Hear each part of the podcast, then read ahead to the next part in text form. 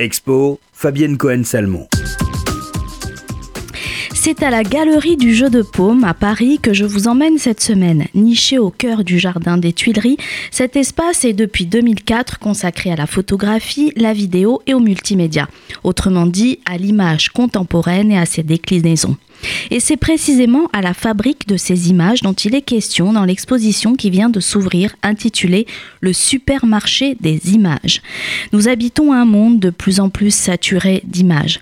Leur nombre connaît une croissance tellement exponentielle, aujourd'hui plus de 3 milliards d'images partagées chaque jour sur les réseaux sociaux, que l'espace de la visibilité semble être littéralement submergé, comme s'il ne pouvait plus contenir les images qui le constituent, comme s'il n'y avait plus de place, plus d'interstices entre elles. On s'approcherait ainsi de la limite que Walter Benjamin, il y a un siècle déjà, imaginé sous la forme d'un espace à 100% tenu par l'image.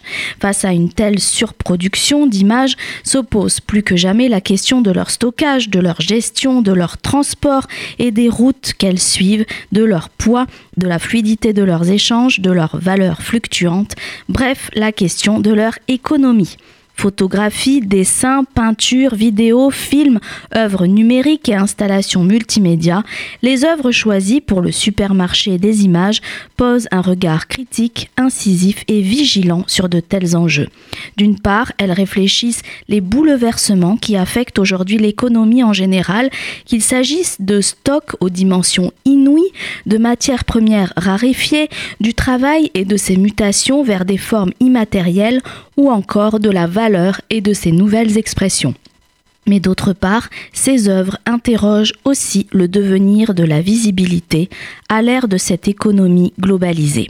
Le supermarché des images, une remarquable exposition à voir au musée du Jeu de Paume dans le Jardin des Tuileries jusqu'au 7 juin 2020.